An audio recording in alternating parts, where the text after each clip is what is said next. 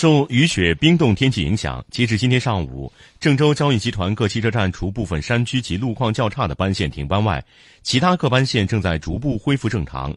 目前各站共开班两千一百七十九班。